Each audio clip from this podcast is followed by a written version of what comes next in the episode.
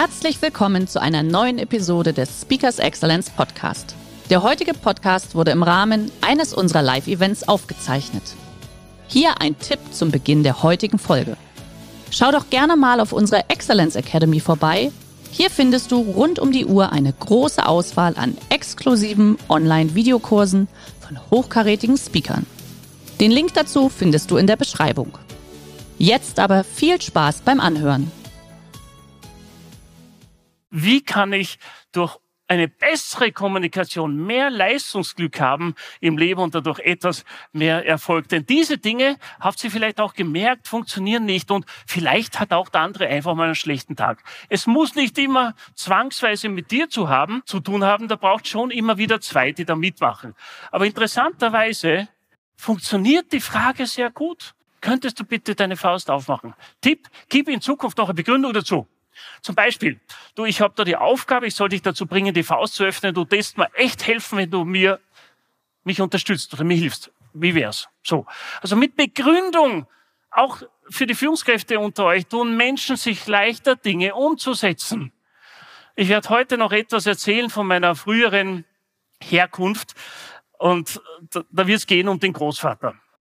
Und der Großvater, der auf meine Frage hin, Opa, warum muss ich das jetzt so tun?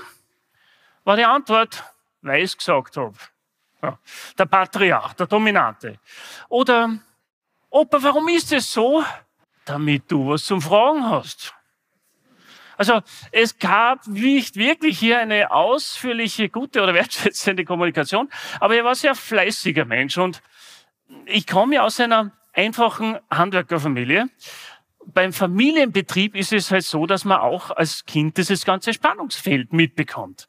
Der dominante Opa, der freundliche, angepasste Papa, der dann halt Ja sagt, um einen Konflikt zu vermeiden. Ist ja einerseits schön, weil wenn man konfliktfrei aufwächst als Kind, ist schön. Aber spätestens in deiner ersten Beziehung, oder nicht in deiner, aber in meiner, beim ersten Konflikt denkst du, oh jetzt ist alles aus. Also äh, konfliktfrei aufzuwachsen ist vielleicht gar nicht so gut. Lieber hätte ich gesehen, wie löst man Konflikte richtig? Deshalb auch mein großes Interesse an dem Thema.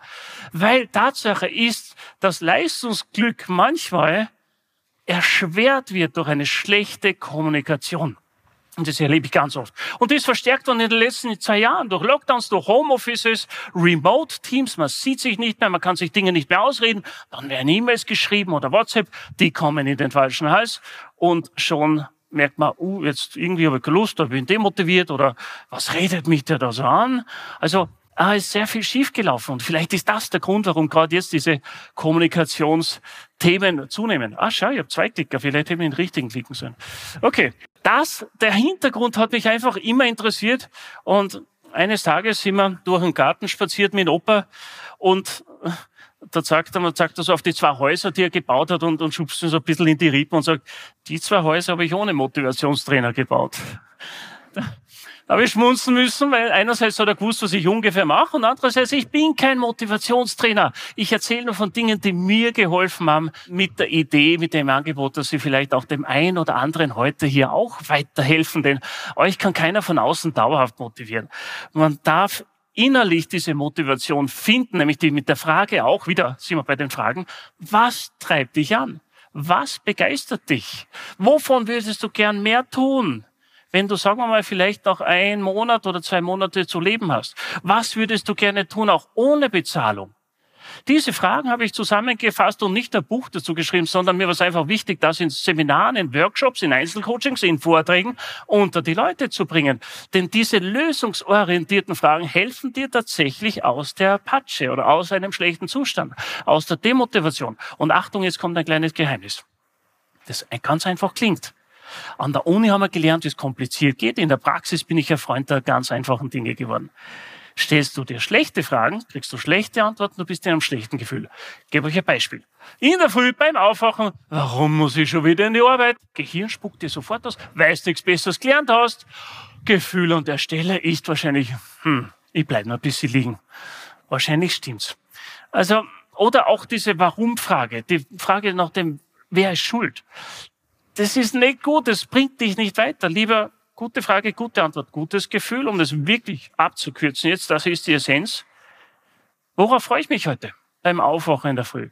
Wem kann ich heute was Gutes tun? Was kann ich heute lernen? Was kann ich heute anders machen wie sonst? Es wird auch Antworten darauf geben. Ich freue mich auf Kontakte, ich freue mich auf etwas Neues, ich kann heute wieder mit Menschen arbeiten. Das Gefühl ist, okay, wo ist die Dusche? Ich muss raus, ich muss los, es gibt was zu tun. Zugegeben, es gelingt nicht an jedem Tag. Aber wie wäre es mit 80 Prozent der Zeit? Das Pareto-Prinzip, 80, 20. Zu 80 Prozent der Zeit sich mit, auch mit solchen Fragen in einen guten Zustand zu versetzen, um einfach Kommunikation mit sich selber schon mal gut zu gestalten. Wie willst du denn mit anderen gut reden, wenn es dir mit dir selbst nicht gelingt? Hier bei uns beginnt es. Also Achtung auch mit dem, was du dir sagst. Ich erlebe immer wieder, Leuten passiert immer was oder irgendwas fällt auf den Boden. Ma, ich bin so ein Depp ja, oder bin so Trottel. Ja, bei manchen stimmt's, aber bei meisten von uns ist ja so, dass es nicht richtig ist. Es kann ja mal wirklich ein Missgeschick passieren. Was bist du denn so streng mit dir? Sei ein bisschen freundlicher. Und Achtung auf diese Worte, denn sie machen ganz viel aus, sie prägen uns. Wie willst du mit anderen gut umgehen, wenn du nicht bei dir selbst anfängst? Ich habe mal über Facebook meine Community gefragt, Leute, was zählt im Business? Was ist da wichtig? Und 24 Antworten kamen. Ich habe die ersten sechs vergrößert. Keine Sorge, das muss keiner lesen. Aber das kann man jetzt lesen. Und da gefällt mir hier die Nummer zwei sehr gut, wo man sieht, die meisten, die zweitmeisten Stimmen hat schon die Kommunikationsfähigkeit bekommen.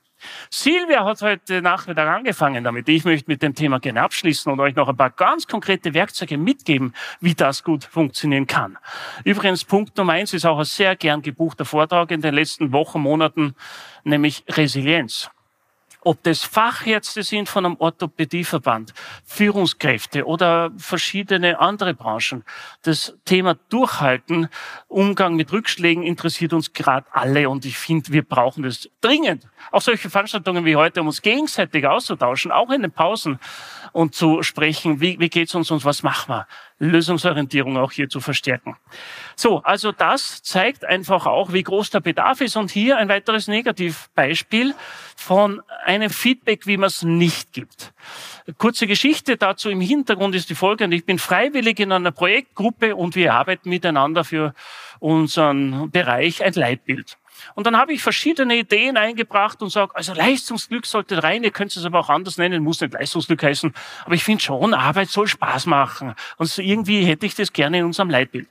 Ja, na, okay, hm, ist diskutiert worden. Die Mehrheit hat aber gesagt, okay, sind wir dafür machbar. Der Verantwortliche hat das nicht umgesetzt. So, nächstes Meeting, ich sage, wo ist das mit dem Spaß an der Arbeit? Das dürfen und wollen wir. Und wir haben es beschlossen. Ja, okay, beim nächsten Mal. Drittes Meeting, immer noch im Entwurf kein, kein, äh, kein Spaß drinnen. Jetzt habe ich einen Fehler gemacht, ich habe E-Mail geschrieben, relativ langes. Und äh, also Konfliktlösung schriftlich ist keine gute Idee. Ja. Äh, wisst ihr vielleicht auch schon aus eigener Erfahrung. Auf jeden Fall endete das so, dass mich dieser Projektleiter zum Gespräch gebeten hat. Gabriel, wir müssen reden. Zuckst du schon zusammen, ist sowas, wir müssen reden. Also allein das, diese Einladung könnte man schon mal freundlicher gestalten. Und an irgendeiner Stelle in diesem Feedback-Gespräch ist dieser Satz gefallen, von ihm zu mir. Was glaubt ihr, was hat das in mir ausgelöst? Eher Freude und Motivation oder eher Demotivation? Demotivation, ganz klar, zweiteres. Und da komme ich auf so ganz einfache Feedback-Regeln. Und diese Person, die kommt aus einem Vorstand, äh, wo man eigentlich sich denkt, na ja, der ist mit allen Wassern gewaschen, der hat doch eine Idee, wie Kommunikation geht. Nein! Wie, entweder du bist ein Naturtalent oder du lernst es. Also die zwei Möglichkeiten haben wir. Überleg dir, zu welcher Gruppe du gehören willst.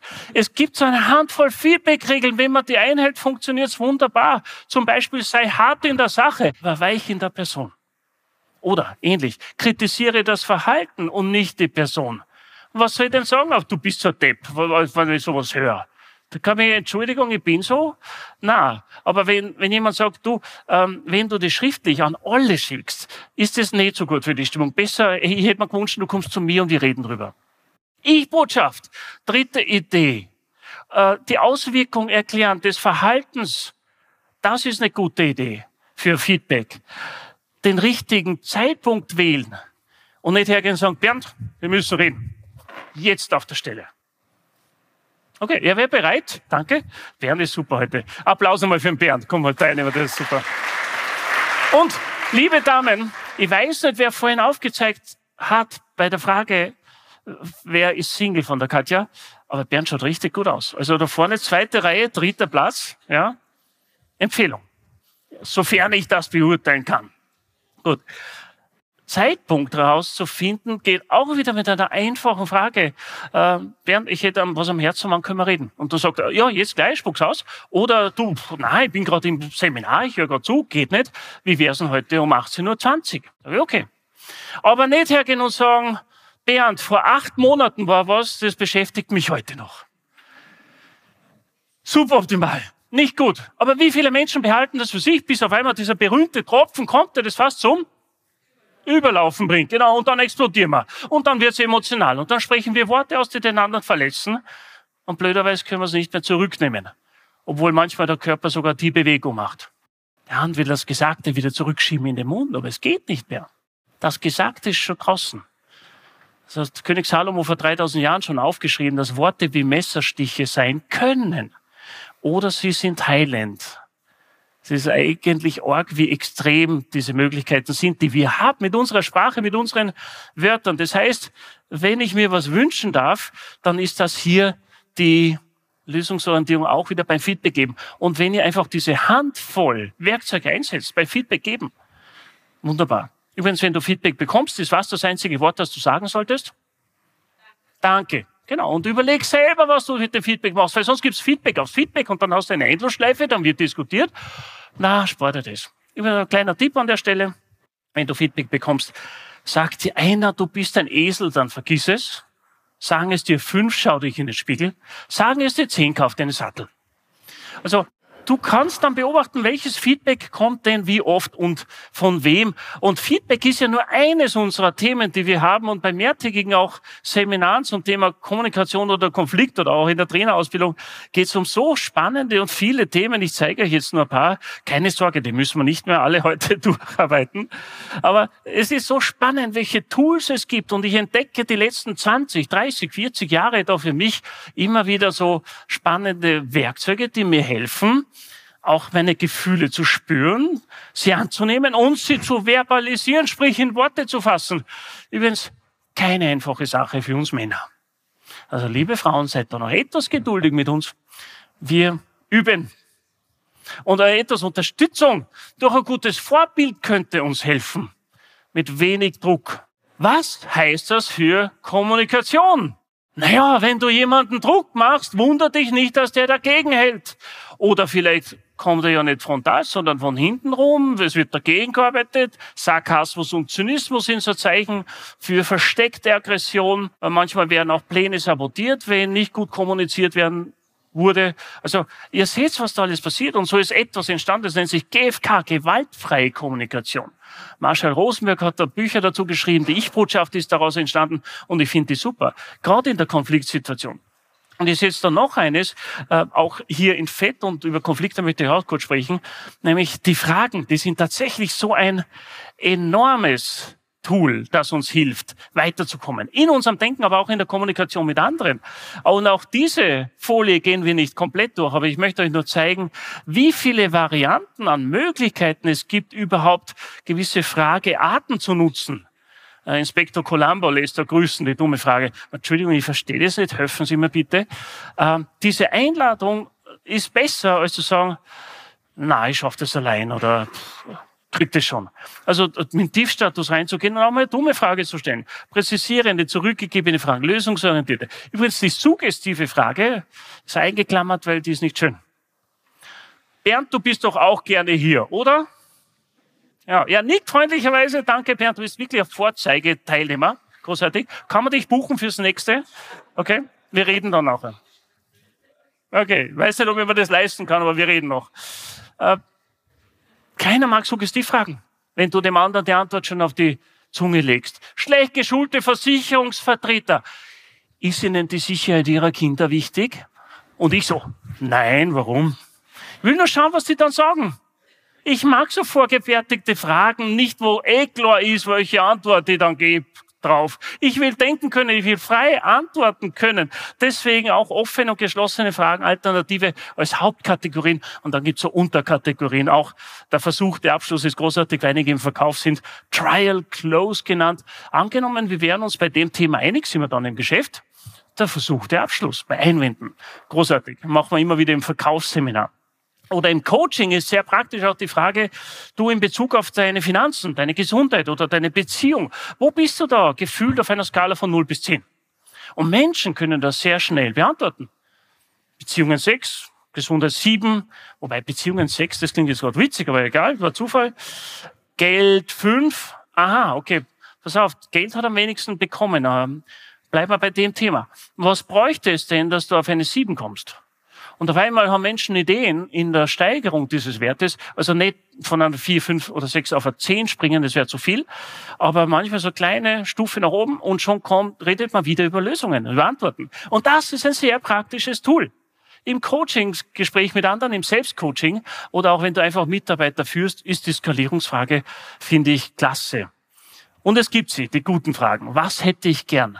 Wie sieht die Lösung aus? Worauf habe ich Bock?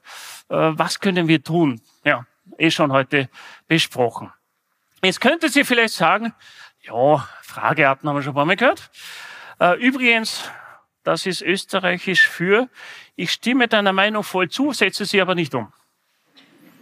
Deswegen die Erinnerung. Weil warum gibt's dann immer noch so viel Problemfokus, schlechte Fragen, demotivierte Menschen, gestresste Menschen? Ein Psychotherapeut aus Linz wählt sehr mutige Worte. Der sagt, are overworked and underfucked. Ja, deswegen habe ich fünf Kinder und bin entspannt. Aber das ist ein anderes Thema. Bernhard Ludwig hat das einmal geprägt und womit er natürlich auch sehr viel sich beschäftigt, weil er das häufig mitbekommt, ist das Thema Konflikte. Vor kurzem war diese Szene weltweit zu sehen und hat für große Aufregung gesorgt. Hab mitbekommen, oder? Was da passiert ist? Ähm, es ging um die Frau von Will Smith und Chris Rock als Moderator hat nicht sehr weise Worte gewählt, um irgendwie witzig wirken zu wollen. Ja, Will Smith geht raus und knallt ihm eine. Ist eigentlich schade an einer Oscar-Nacht, die Preise verleiht und vergibt und dann passiert sowas mit dem Ergebnis, dass er zehn Jahre gesperrt ist für diese Oscar-Nächte. Aber es zeigt einfach, dass auch Superstars und top geschulte Schauspieler nicht davor gefeit sind, in die Emotion zu gehen. Und eines hat sich Will Smith offenbar nicht gegönnt hier. Die Pause zwischen Reiz und Reaktion. Was meine ich damit? Wir Menschen sind, gehören zu der Kategorie der Spezies, die das können. Und das sind jetzt sehr viele. Zwischen Reiz und Reaktion eine Pause zu haben. Reiz kommt, jemand schreit dich an, du schreist zurück, Reaktion. Dazwischen gäbe es theoretisch eine Pause. Du könntest überlegen, was mache ich? Faustübung. B drückt, A hält dagegen. B drückt als Variante, A geht nach hinten, macht einen Kreis, spielt bei dem Spiel nicht mit. Aber nein, im Stress halten wir dagegen. Und dann drückt B noch mehr, weil es ist ja der Auftrag hier, drückt dagegen, A hält dagegen. Und das ganze System bewegt sich nicht wirklich weiter, obwohl es viel Energie kostet für beide Seiten. Vielleicht kennt Sie so Systeme, wo das manchmal auch spürbar ist. Ein äh, lieber Kollege Tobi Beck hat das in einem seiner Vorträge mal sehr schön visualisiert und bezeichnet mit, in dem Moment, wo die Emotion raufgeht, geht die Intelligenz runter. Also wenn wir emotional sind, sind wir nicht wirklich lösungsorientiert. Dazu brauchen wir tatsächlich etwas Ruhe. Das heißt aber auch nicht immer nur sachlich zu sein. Was ist das für Bullshit-Aussage? Jetzt bleiben wir mal sachlich. Hallo, wo ist denn da der Knopf, wo man die Emotion abschalten kann? Wenn mich was ärgert, wie kann ich denn da sachlich bleiben? Das Problem ist, wir haben alle nicht gelernt, wie wir diese Emotion ausdrücken. Die Lösung ist, willkommen zum ersten Tag vom Rest deines Lebens. Oder deine Vergangenheit ist ja nicht deine Zukunft. Nur weil du das nicht gelernt hast, heißt es ja nicht, dass du es nicht nachholen kannst. Ich übe da heute noch, weil das ist ja nicht lustig, auch den Ärger zu spüren. Aber ihn auszudrücken, den Frust, die Enttäuschung, das ist so wichtig für deine eigene Psychohygiene. Gerade in Zeiten, wo die Zahl der psychischen Erkrankungen zunimmt, wo wir heute sind. Körperlich werden wir alle gesünder. Aber die Zahl der psychischen Erkrankungen nimmt zu und ich finde, das ist ein Missstand. Da möchte ich gerne einen Beitrag leisten, damit es besser wird. Gerade auch für Führungskräfte ist das eine wichtige Sache. Mit Vorbild zu führen, oder? Und das, was, was hier eigentlich witzig ausschaut, auf den ersten Blick habe ich auch schmunzeln müssen, deswegen habe ich es mitgebracht, ist leider traurige Wahrheit. Am 13. Januar hatten wir den 10. Jahrestag der Havarie der Costa Concordia. Francesco Schettino sitzt seitdem in Haft mit 16 Jahren. Haftdauer. Und es gibt eine italienische Redewendung, die daraus entstanden ist, nämlich den Schettino machen. Sprich abhauen. Ist traurig. Und das hilft den 32 Menschen, die da ihr Leben haben lassen müssen, auch nicht mehr weiter. Aber was ist da schiefgelaufen? Hat jemand keine Verantwortung übernommen? Auch die Kommunikation, was, also, äh, Führen mit Vorbild heißt ja wirklich anzupacken, dort wo es brennt. Nicht sich für irgendwas zu gut sein, nicht als erstes vom Schiff zu gehen, sondern wirklich auch mitzuhelfen. Es gibt den Satz, ich kann deine Worte nicht hören, deine Taten sind so laut. Das zählt womöglich auch für uns als Eltern. Merke ich immer wieder. Übrigens, wer hier im Raum ist Eltern? Ja? Okay. Mein Mitgefühl, meine Mitfreude, mein Beileid, je nachdem. Wer hat Pubertiere zu Hause? Uh, gut, dass ihr hier seid. Ihr seid nicht allein. Eine ganz besondere Zeit, aber auch diesen jungen Menschen ist es wichtig, dass sie merken, dass sie geliebt sind. Mein Ziel ist so, einer meiner Söhne ist schon 17 und der andere, der da auch in dieser speziellen Phase drin ist, ist 14, dass ich äh, gerade diese zwei Typen, die anderen sind ja noch mit 11 und 8 sind ja noch ach, richtig angenehm. Einfach Kinder. Und dann gibt's Jugendliche. So. Aber mir ist wichtig, einfach die einmal pro Tag in den Arm zu nehmen. Oder zu sagen, ich hab dich lieb. Und zwar ohne Leistung. Dieses Entkoppeln von Leistung ist schön. Natürlich sage ich dem super, wenn er sagt, du, zwei plus hat er bekommen, den Einser knapp versäumt, sage ich super, gut gemacht.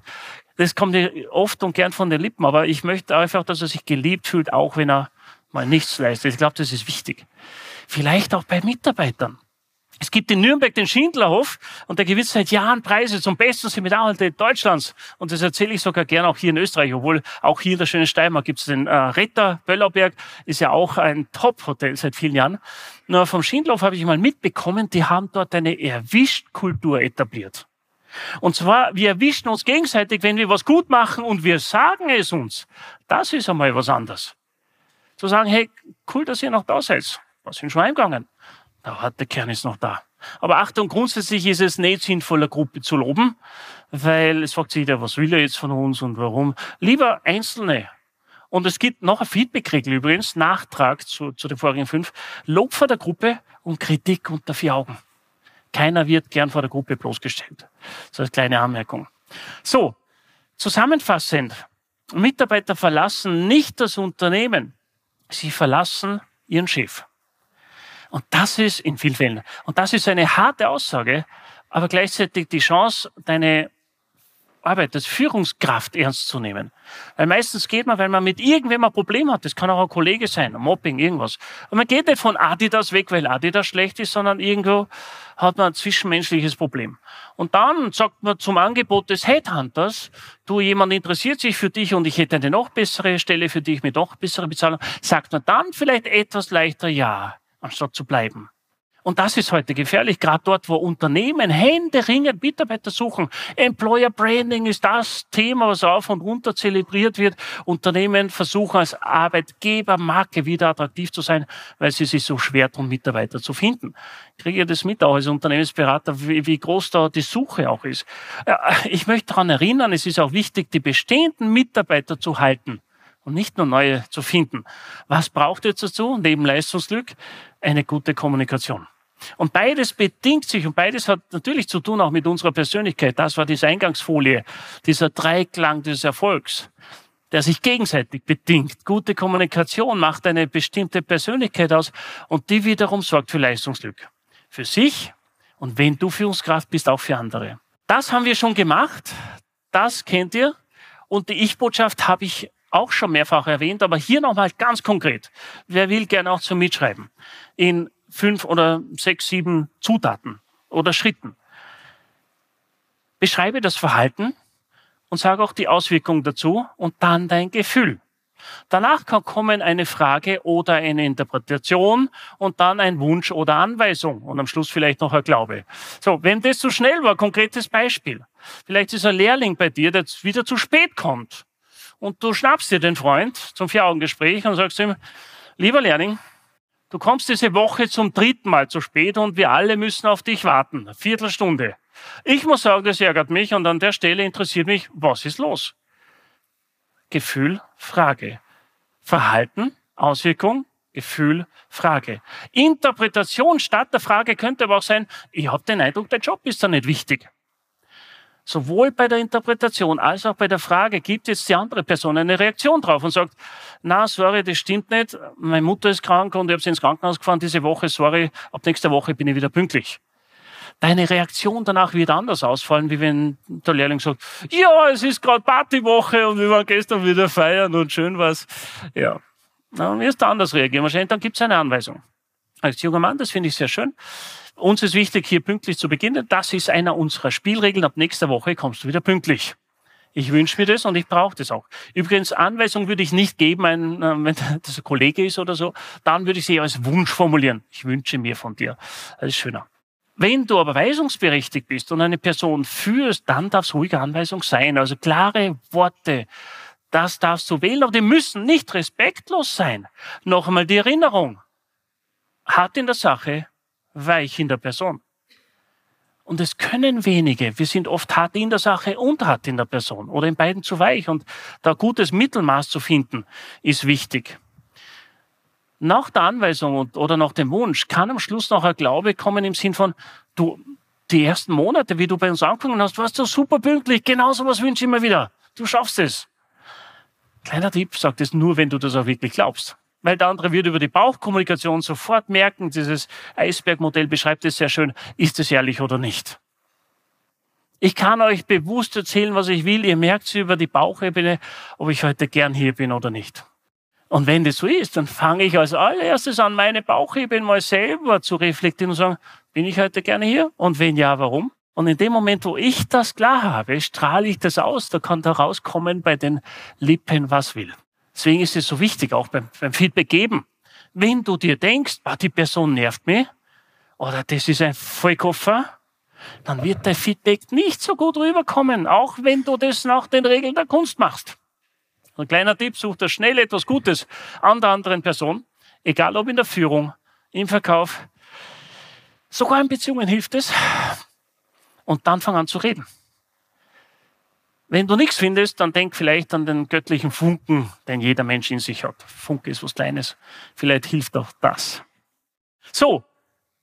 Ein Manager des Jahrhunderts hat es einmal super zusammengefasst. Er sagt, äh, kümmere dich nicht um die externen Feinde oder Mitbewerber, wenn der größte Feind die Art und Weise ist, wie du intern kommunizierst. Und wir kommunizieren alle unterschiedlich. Allein diese Konflikte, wie wir sie ausleben, der eine redet sofort drüber, der nächste denkt zwei Jahre nach, und sagt dann was. Da gibt's auch Tests, die das rausfinden. Und ich habe so einen Konfliktstile-Test für euch vorbereitet. Wer den haben will, kann sich den kostenlos mit diesem QR-Code holen, einfach abfotografieren, ausfüllen und losschicken. Und ich schicke dir dann diesen Konfliktstile-Test zu. Man kann auch sagen, es ist ein Persönlichkeitstest, weil er natürlich mit unserer Persönlichkeit zu tun hat. Setzen wir uns durch oder gehen wir ständig nach? Vermeiden wir Kompromisse, suchen wir einen Kompromiss oder integrieren wir das, was der andere will und das, was wir wollen, ineinander. Das wäre die schönste, sogenannte Win-Win, kostet aber auch am meisten Zeit. Und jeder Konfliktstil hat je nach Situation seine Berechtigung. Aber manche trauen sich halt nicht Dinge ansprechen. Ich war auch so schüchtern, ich habe das auch lernen müssen. Ich mag Konflikte heute auch noch nicht, aber ich traue mir Dinge ansprechen, wenn sie mich ärgern. Und dann versuche ich es auf eine respektvolle Art und Weise zu tun. Okay, das so viel zu der Stelle. Und was will ich in der letzten Minute euch noch gerne mitgeben? Diesen, äh, diese Idee mit zwischen Reiz und Reaktion ist eine Pause, die finde ich großartig. Die funktioniert, probier das einmal aus. Bevor du reagierst, überleg dir kurz, was will ich. Und da hilft dir vielleicht die Ampelregel, in der du auf quasi auf einer Metaebene dich selbst anschaust und sagst, rot, stopp. Kennen wir, rot ist stopp. Gelb ist, was passiert in mir? Von außen betrachtet. Grün ist, was will ich jetzt? Das ist eine Technik, mit der kannst du für die Pause sorgen. In dir. In der du entscheidest, wie du reagierst. Und wenn du auf den Tisch hauen willst und sagen, jetzt muss man wirklich äh, mich ärgern und das ansprechen und ich werde dabei laut, es ist so, kann man ja nachher noch entschuldigen, dann ist es so, dann ist es eine bewusste Entscheidung. Aber wenn du bei Rot, Stopp, Gelb, was passiert gerade, merkst, aha, du ärgerst dich und Grün ist, du willst es aber nicht, dann hast du die Möglichkeit zu entscheiden, okay, machen wir es anders. Ähm, du, lass uns in fünf Minuten drüber reden, ich muss kurz weg. Kurze Auszeit kann helfen an dieser Stelle. Und damit bin ich bereits am Schluss. und möchte euch noch gerne eines mitgeben. Diese Frage, wie geht es dem anderen nach einem Gespräch mit dir? Fühlt er sich klein oder fühlt er sich, kann er auf sich stolz sein? Das war so schön von einem Trainerkollegen zu hören, dem ich mal gesagt habe, du, Georg, neben dir fühlt man sich wohl. Warum ist es so? Sagt er, schön, dass es dir auffällt. Mir ist einfach wichtig, dass Menschen in meiner Gegenwart stolz auf sich sein können. Und das habe ich grandios gefunden, diese Einstellung. Ich möchte, dass Menschen in meiner Gegenwart stolz auf sich sein können. Was für eine, eine schöne Einstellung. Und die Einstellung sorgt dafür, dass man sich tatsächlich in seiner Gegenwart sehr wohl fühlt. An der Stelle wünsche ich euch das Allerbeste in der Kommunikation mit dir selber. Denn dort beginnt so vieles. Geh sanft und gut mit dir um, dann wird es dir etwas leichter fallen, auch mit den anderen sanft und gut umzugehen. Und wenn mal was schief geht, kann man drüber reden und es ausreden. Viel Erfolg dafür. Der heutige Vortrag hat dir gefallen? Dann schau dich doch gerne auf unserem Kanal um oder sei live bei einem Forum dabei. Weitere Informationen findest du in der Beschreibung. Bis zum nächsten Mal.